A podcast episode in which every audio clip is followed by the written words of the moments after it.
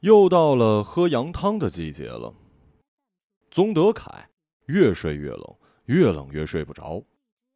窗外秋风一阵紧似一阵，裹着落叶贴地滚，发出沙沙的声音，如同尖尖的指甲狠狠的抓挠着脸皮。脸皮越烫，身上越冷。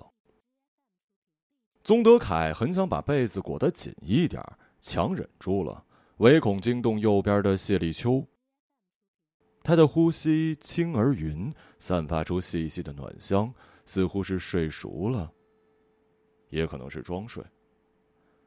其实一试就知道了，过去抱抱他，没被推开的话，说明他是真睡着了。可是被推开几次之后，此时他也是鼓不起勇气再试了。挂钟的夜光指针指着一点二十。两个钟头前歇火的那场口角，回想起来就像是一场闹哄哄的幻觉。宗德凯并不愤怒，即使在吵得最凶的时刻，他也没有愤怒之感，只是难过、悲哀。地下涌动着不安。他从来不想跟他吵，一心一意的想待他好，伴他终老。他的要求，他总是尽量的满足。可是没有一个人能满足另一个人的所有要求，何况他只是一个普通人，一个小镇上的普通男人，初中文凭，宰羊为业，冬天宽裕一些，夏天就比较紧巴了。这些他嫁过来的时候就是清楚的呀。既然决定跟自己过，那就该接受现实，不能老跟从前比。不过他也没有提什么过分的要求了，就说今天这事儿吧。陆莎工作五年了，想买一辆代步车，不是很正常吗？现在有几个城里人上班的年轻人不开车的呀？说来说去，都怪自己没能耐，连累母女俩跟着自己受穷。宗德凯轻轻侧过脸，端详着谢立秋的面容，黑夜里只看得见轮廓。如此的柔美动人，像是温暖的海浪，软软的撞在他的心上。他很想伸手抚摸她的脸颊，或者抽自己一个耳光，但是他不敢弄出声响。她嫁给他已经快二十年了，如今也四十大几了，笑起来眼角、嘴唇周围已经有了清晰的纹路。可是，在他的心里，她依然是那个美丽、优雅、宛如天降的女人。他依然看不够。朝夕相处了七千多天，他经常一晃神儿，忽然觉得他好陌生啊，好像他出现在这个家里是走错了门儿。他总觉得自己似乎从未拥有过他。每次冒出这种怪念头，他都在心里大声的笑话自己：想什么呢，笨蛋！老夫老妻的，怎么还这么见外啊？要不是一开始就说定了不要孩子，自己主动去做了结扎。现在两个人亲生的孩子也该上高中了。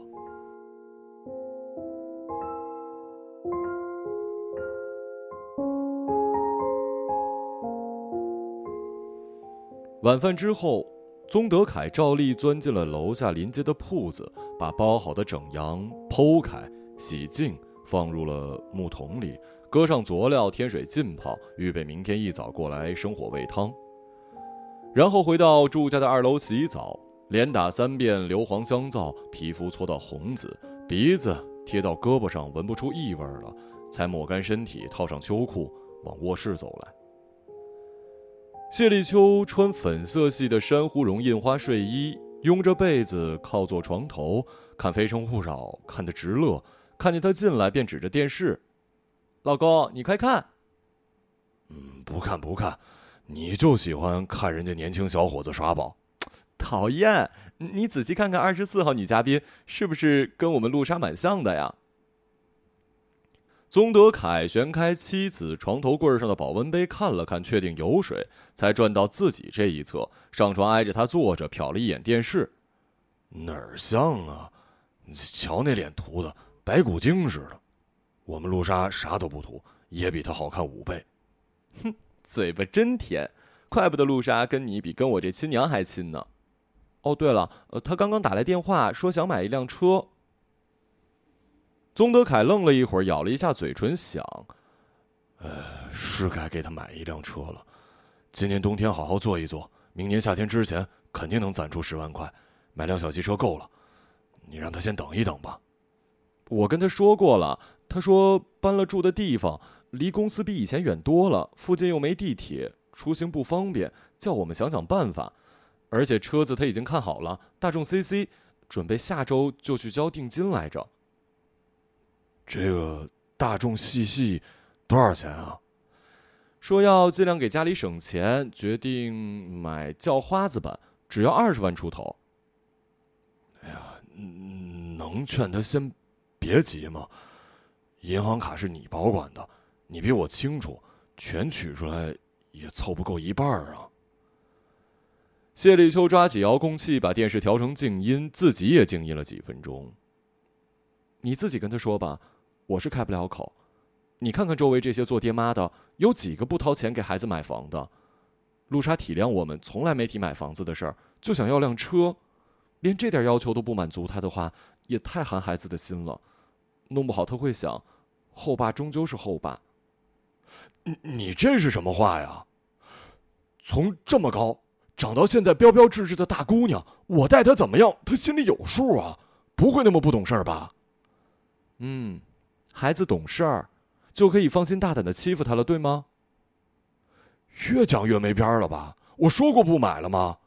我只是让她缓缓。现在就算变成老母鸭，我我也下不出金蛋呀。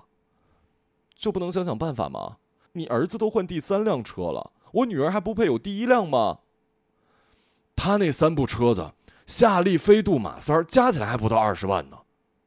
再说了，他换来换去都是他自己买的，我想禁止也禁止不了啊。你什么意思啊？你儿子有本事自力更生，我女儿没本事只好啃老，是这意思吗？你多心了。小唐是男孩子就应该拼命挣钱，陆莎是女孩子，从小又是一路病过来，这两年才刚刚恢复。我原本不想让他出去做事儿，养在家里花不了几个钱，怕他闲出毛病，才答应给他找一轻巧的工作，只当是社交罢了。谢立秋将视线从他脸上移开，看着虚空出了一会儿神，忽然泛起了笑。好了，不用解释了，你儿子能挣钱又不是啥坏事儿。哎，你有没有侧面问过他有多少存款了？你又不是不知道，他一年到头就过年回来一趟，睡一晚就走，从来不主动跟我联系。我打电话给他说不上十句就挂了，哪有机会查他的收入啊？傻瓜，你去年就满六十了，换成城里人光荣退休了，按说他应该给你养老啊，你可以光明正大的问他要钱呢。老子怕儿子，天底下就是你了，说出去笑死人了。我怕他。我我我那是体恤他，他也有妻子有儿子，负担也重。我现在还有手有脚能动，家里还张罗得开，没到向孩子张口的时候。你哪里张罗得开了？怎么张罗不开了？不是一天三顿有酒有肉的吗？这就叫张罗得开呀！你对生活的要求跟猪一个标准呢。我这是嫁到猪圈来了哈。能不能别讲那么难听啊？行。你说你张罗得开，那你明天就把买车的钱转给陆莎。宗德凯摸出一根烟，捻了一会儿，又扔回了床头柜儿。老子向儿子伸手，不是什么丢人的事儿，是有本事啊！你这老东西，三观有点小问题啊！谢立秋捏住他不知该往哪儿摆的手，柔声说：“你看人家隔壁的阿四呢，老早不做事了，早上起来就一顿酒。”喝完了就扶到麻将桌上，他的钱从哪儿来的？不都是儿子给的吗？你看他那样子像丢人吗？整天游手好闲还不丢人呢。再说了，就算我厚着脸皮去问小唐要生活费，也不好一次性要十几万吧？老年人正常开销能有多少啊？我们这还是乡下。你可以跟他说你得了癌症啊，看癌症的话，十几万算是毛毛雨吧。别拿你老公开这种玩笑行吗？我要这么说，他还不得回来看我呀？他一回来，鬼话不就拆穿了？我们家锦春做什么的呀？弄张诊断书还不容易啊？你当真啊？不然呢？你有更好的主意啊？宗德凯噎了半天，叹道：“哎呀要我说呀，卢莎买车的钱，就该春锦他当舅舅的掏。要不是他干出那没屁眼的事儿，我们征地的钱还在。卢莎别说买大众，就算想买大奔，是我们全家欠你的。你是老爷，是恩公，满意了吗？谢立秋沉下脸，横了他一眼，迅速的钻进被窝，背对着他躺下。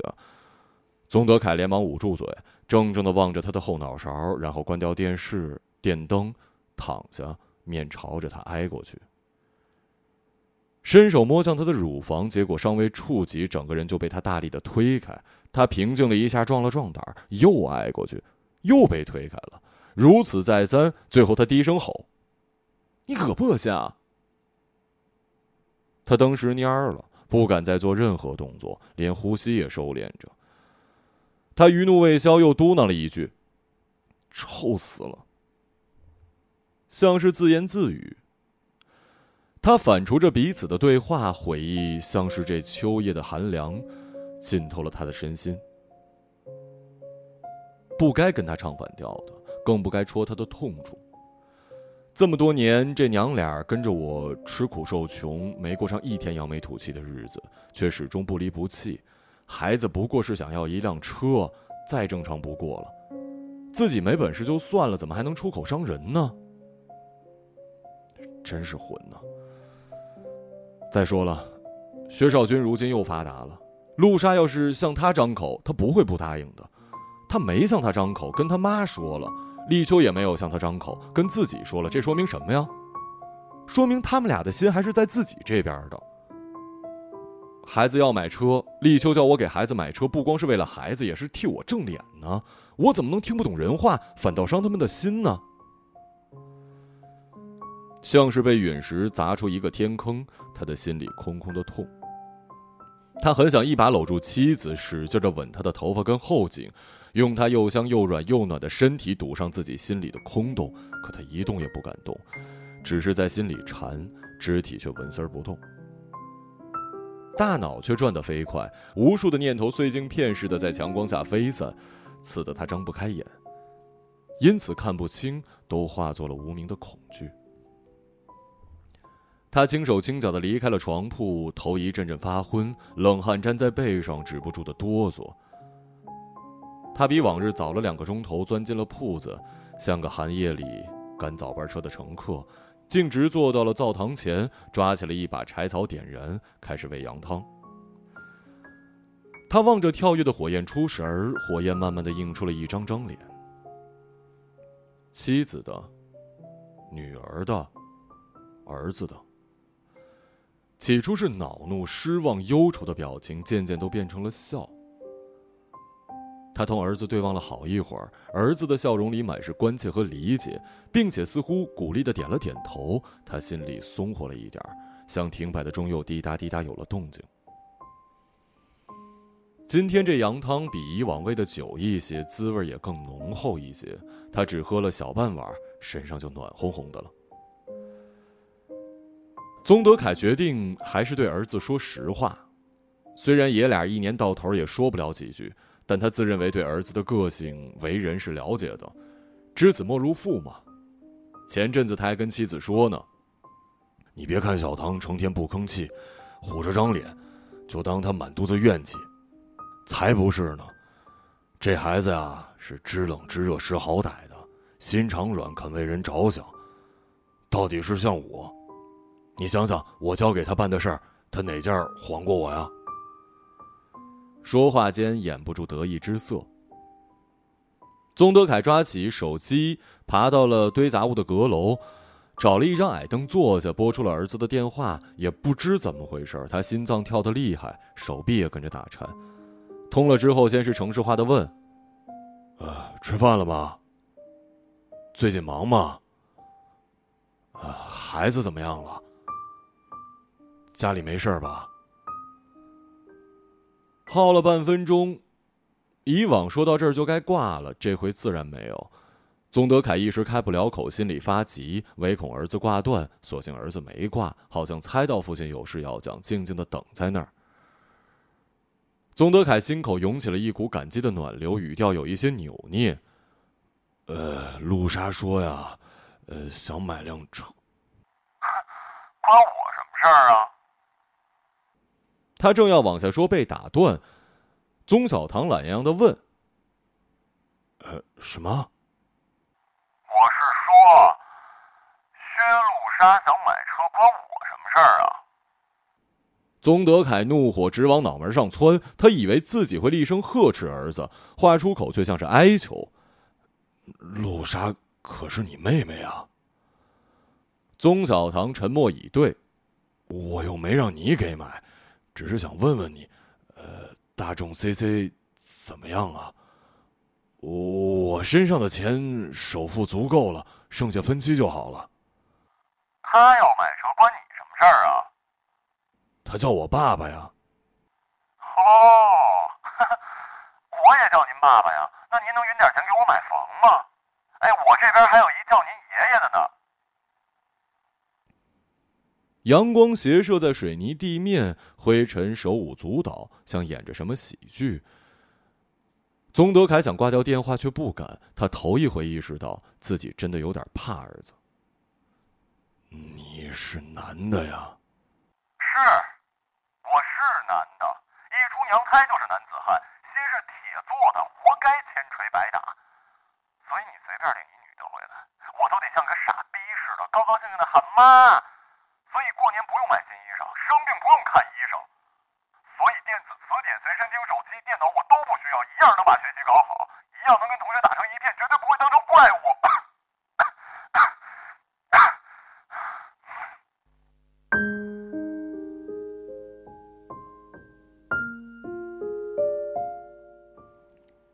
宗小堂猛咳几声，语气柔和了一点假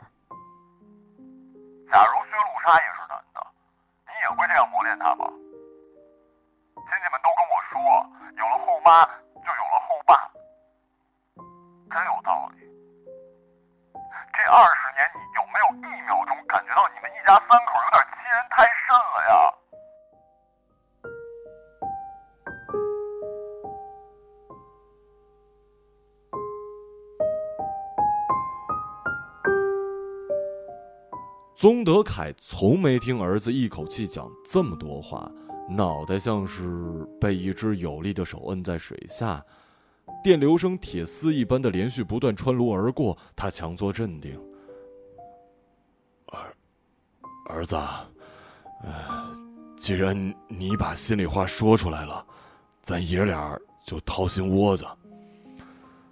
你是我亲生骨肉，我能欺负你吗？”天地良心，对俩孩子，我心里从来一碗水端平，但也得考虑实际情况，不是吗？陆莎从小身体不好，几次差点没了，他亲爸又是个不负责任的东西，你爸作为人家后爸能怎么办啊？换做你也会跟我一样的。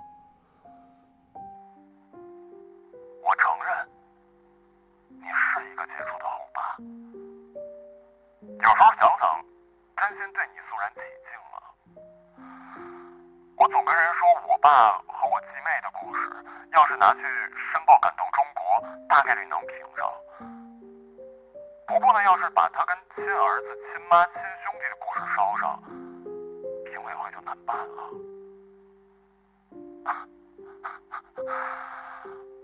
以前的事儿，我是真的不想回忆。可回忆就像条狗似的咬着我不放啊！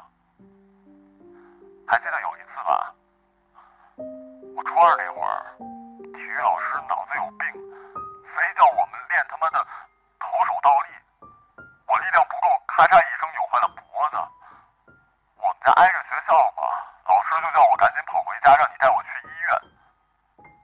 我回家一看呢，您正收拾行李呢，薛陆莎母女俩相互搂着。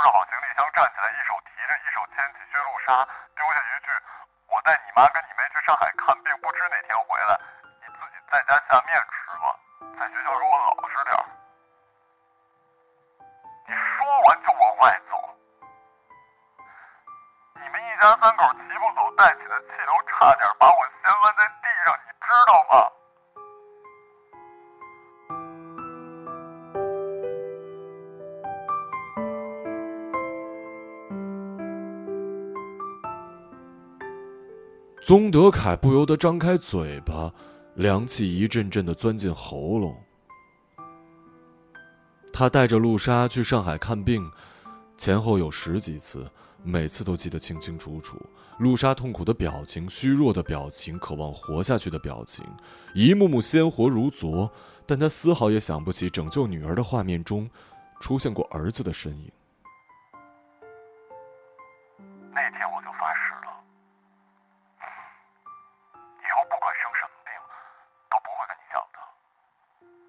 要是能早点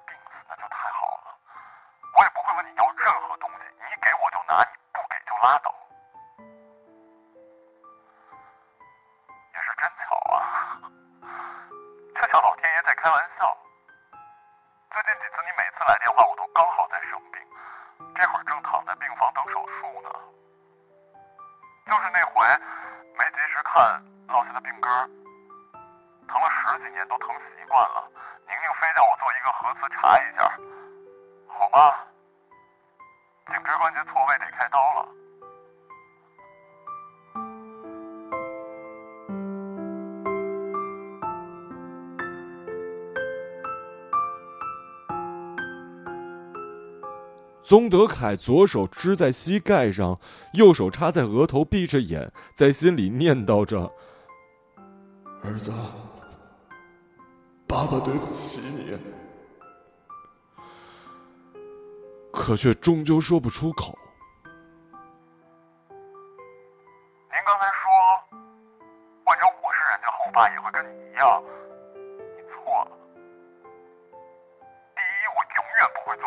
做谁的后爸；第二，在我心目中，全世界的小孩加起来也没有我儿子重要。跌跌撞撞走到今天，我所做的一切，都是为了避免成为你。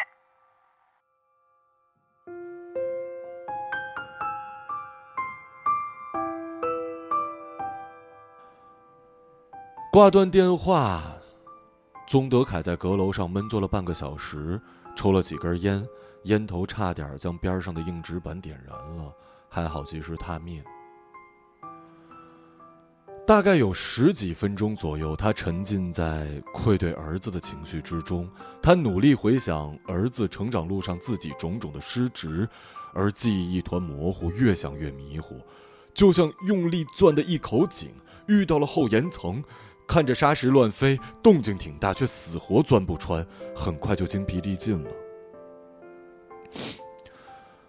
不管怎么说，他太太平平成年了，有妻有子，日子过得像模像样。作为一个男子汉，搬出小时候那点不愉快打父亲的脸，太不应该了，太没气量了。这一点可真不像我。罢了罢了，这辈子不向他伸手了，各过各的，也就不存在谁欠谁了。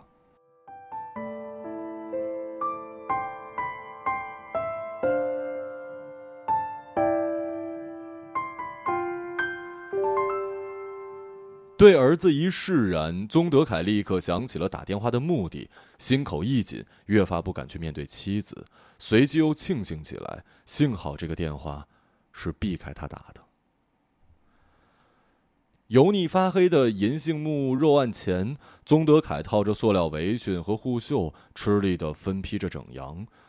斩骨刀几次劈空，塞在木头里，使出浑身的力气才拔出来。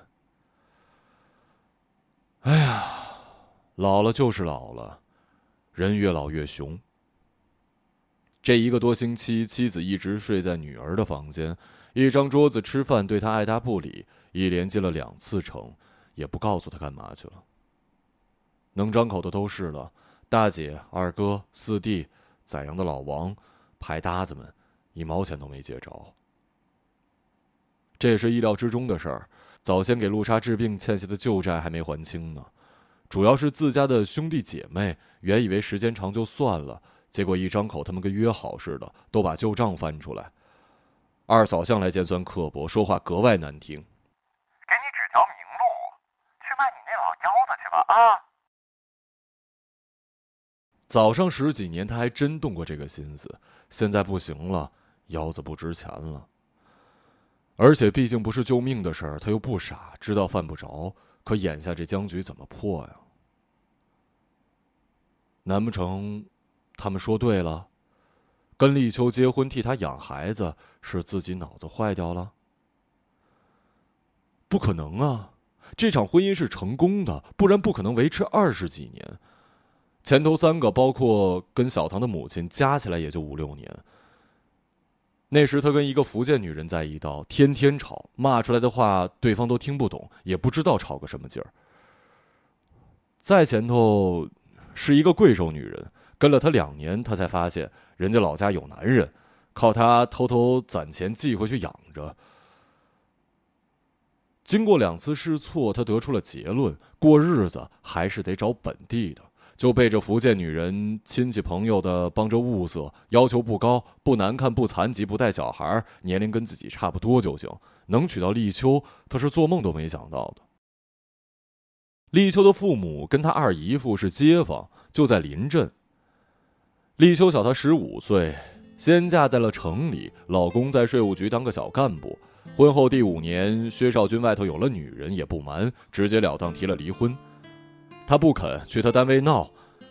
那年头呢，风气还很保守。薛少军为此丢了公职，仍坚持离婚。为了报复他，明明不想要，还是故意争女儿，法院就真的判给了他。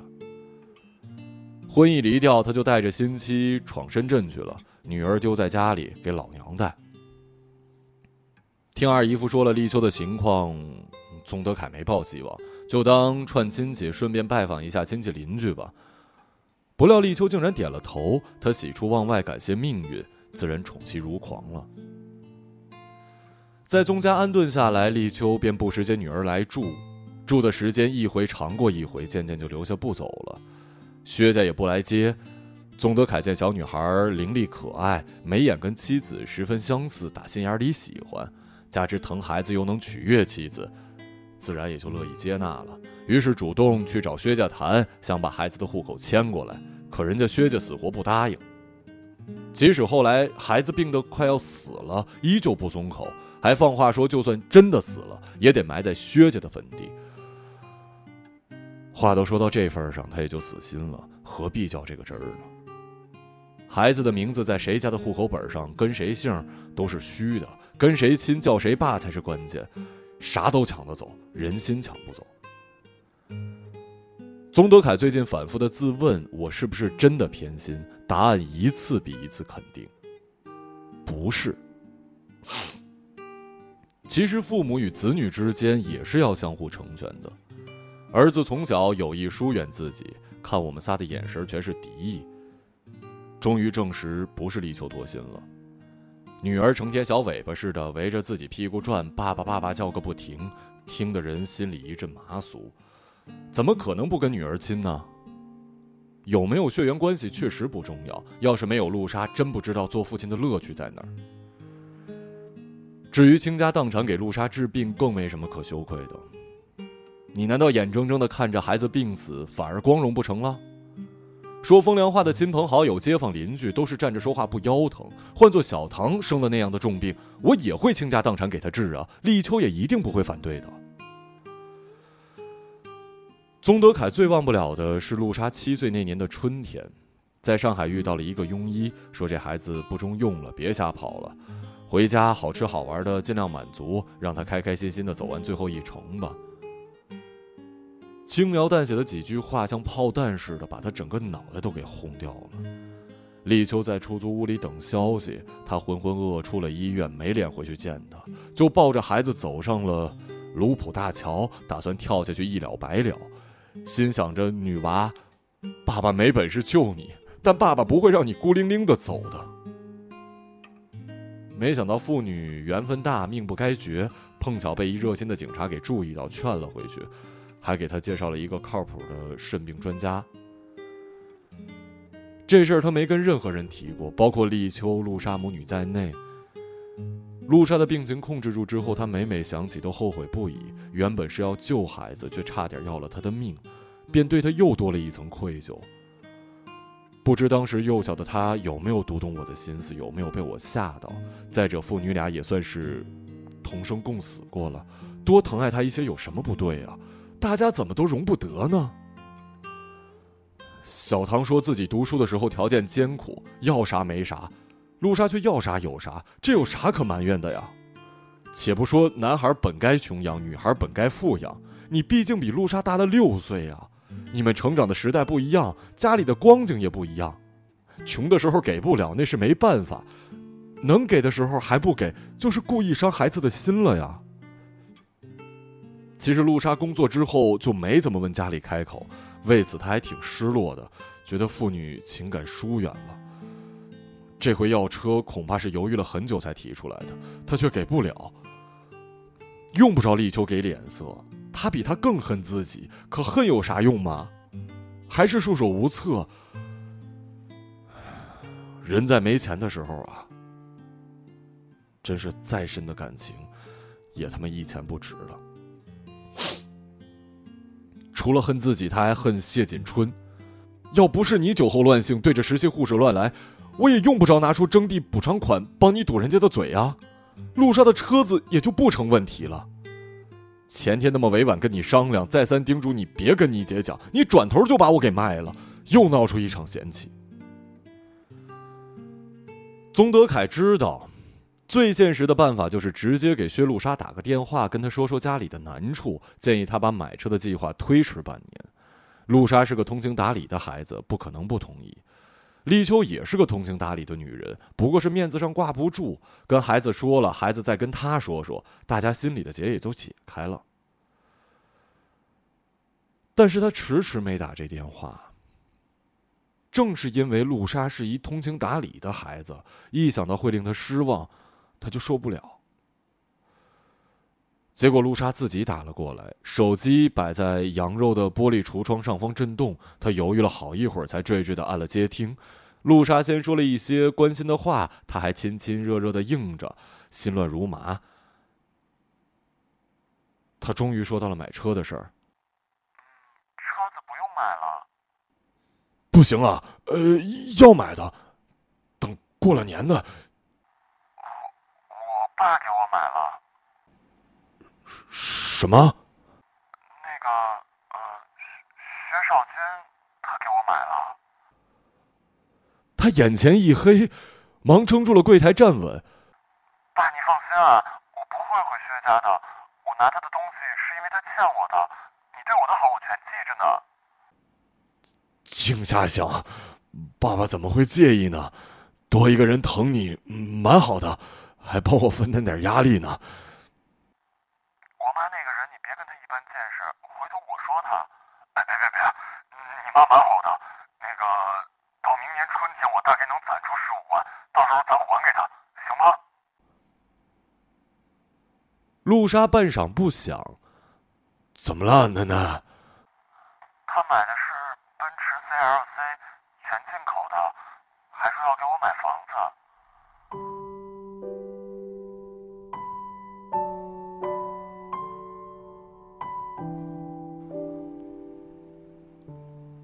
十点钟左右，帮工翠霞走进了店里，径直到后门边张了张，然后凑近灶台，低声问：“立秋嫂子呢？没从城里回来呀？”“啊。”“哎，我跟你说啊，我过来的路上遇到了德超书记，他让我给你带话，说村后的高速公路过两天就要动工了，问你老婆的坟怎么弄啊？”宗德凯茫然的望着翠霞，随即出现不悦之色：“少胡说八道！哎呦喂，我我我没说清楚，是你第一个老婆的坟，小唐他妈。”宗德凯顿时感到面孔火辣辣的疼。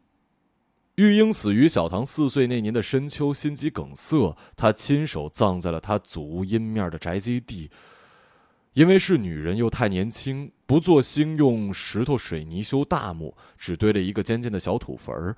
起先几年，每逢清明祭日，他都会领着小唐到他的坟前，添几条新土，插几根柳条，烧几刀纸，磕几个头。后来搬到镇上的新房，陆续有了河南女人、福建女人和立秋，就渐渐忘了他的坟。南围村里倒有人记得。午后。宗德凯关照翠霞看照店，换上了皮鞋，套上夹克，往村里来，心情莫名的忐忑，恍惚回到了二十几岁相亲的时候。那天他在通往布康村的水泥桥这头徘徊了很久，最后还是抛硬币决定过桥。早知玉英没几年好活，那桥他就是刀架脖子也不会过的。割荒了那么多年，屋后的宅基地已经荆棘丛生。得亏又是深秋时节，草木凋零殆尽，否则根本无处下脚。他一把把扯开交缠成片的枯枝败柳，好容易趟到了废园中间，举目四望，一时间竟然寻不见玉英的坟了。地面高一块低一块，高的是从前摘山芋的土垄，再怎么被雨水冲刷。埋人的坟头总该比埋山芋的垄头高一点事实上却真的难以辨认。宗德凯只得依着树的方向来辨认亡妻的埋骨处，应该是从南往北第三棵银杏树的东翼之下吧。没错微微隆起的土堆旁还残积着一撮纸灰，最近还有谁会来给玉英烧纸呢？小唐一年就回来一趟，不可能是他的。土堆有一个田鼠洞，看上去很深。宗德凯盯着田鼠洞望了一会儿，不觉四肢一软，仰面跌坐在了枯藤上。惨白的日光刺向眼睛，更让他感觉天旋地转，昏沉沉，不知身在何处，自己是谁。良久才定住神，但依然浑身乏力，挣扎不起。他注意到右手食指被藤条拉出长长的一道口子，血珠子直冒，却毫无痛觉，便顺手插进土里止血。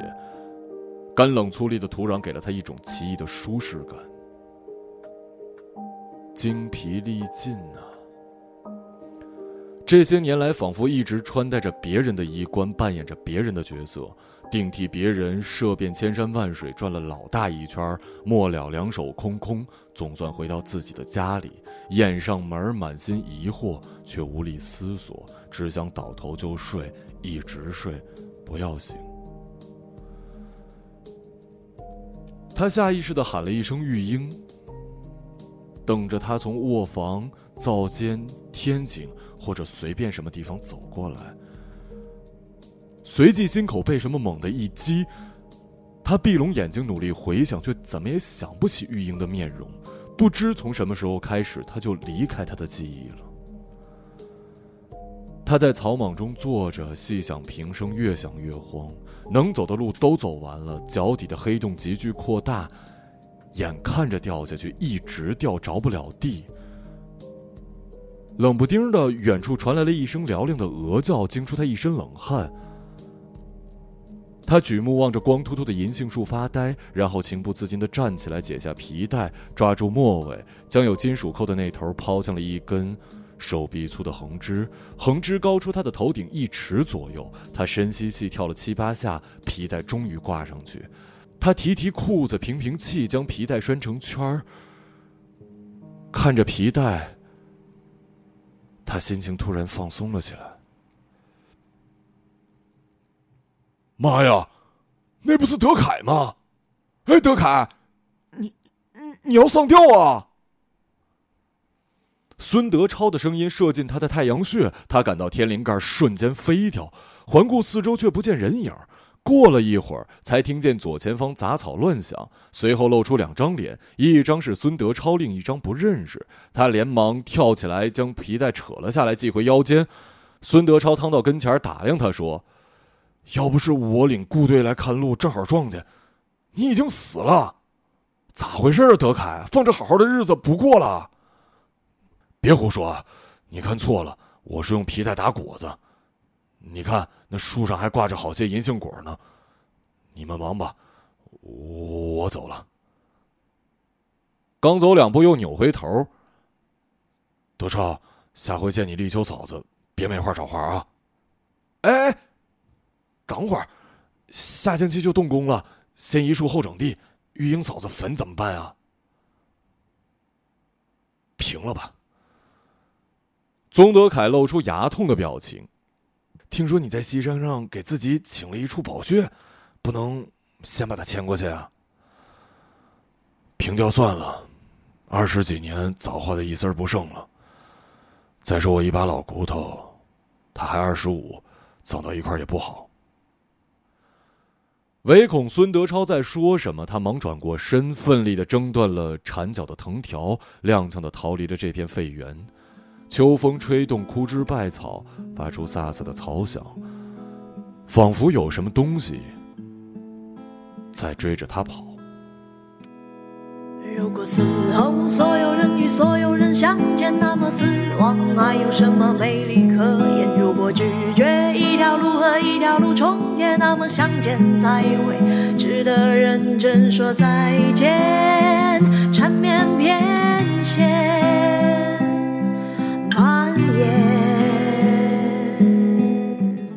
一个朗读者，马晓成。上半生和下半生分解，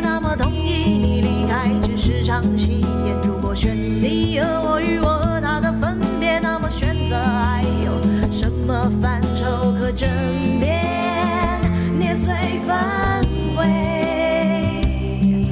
飞，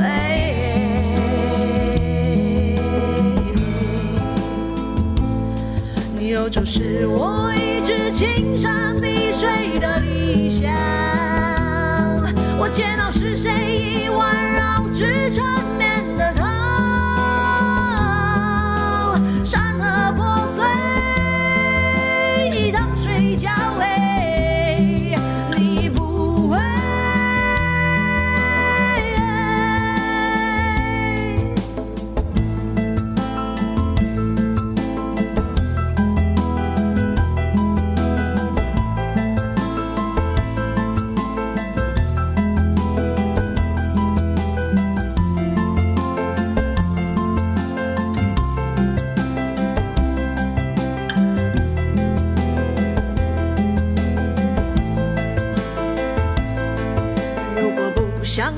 半生和下半生分界，那么同意你离开只是场戏演。如果选你和我与我和他的分别，那么选择还有什么范畴可争辩？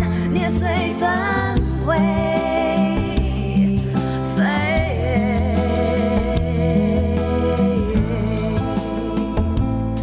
你有就是我